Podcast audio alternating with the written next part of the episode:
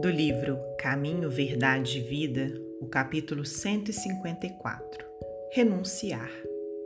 E todo aquele que tiver deixado casas, irmãos, irmãs, pai, mãe, mulher, filhos ou terras, por amor do meu nome, receberá cem vezes tanto e herdará a vida eterna.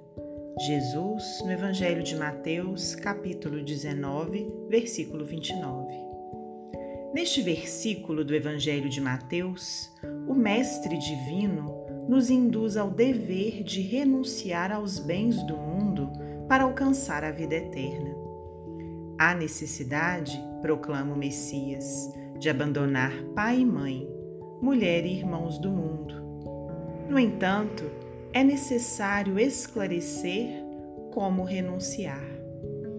Jesus explica que o êxito pertencerá aos que assim procederem por amor de seu nome. À primeira vista, o alvitre divino parece contrassenso.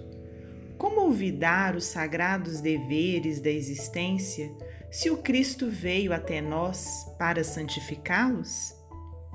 Os discípulos precipitados não souberam atingir o sentido do texto nos tempos mais antigos.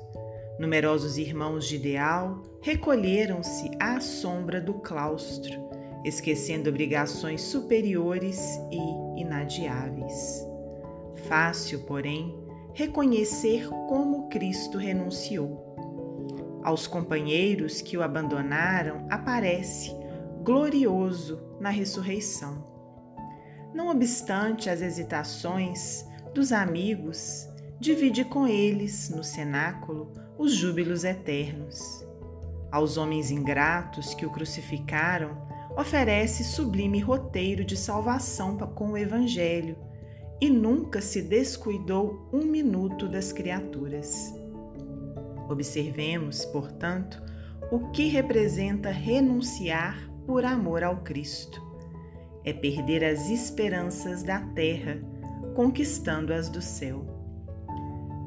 Se os pais são incompreensíveis, se a companheira é ingrata, se os irmãos parecem cruéis, é preciso renunciar à alegria de tê-los melhores ou perfeitos, unindo-nos ainda mais a eles todos a fim de trabalhar no aperfeiçoamento com Jesus.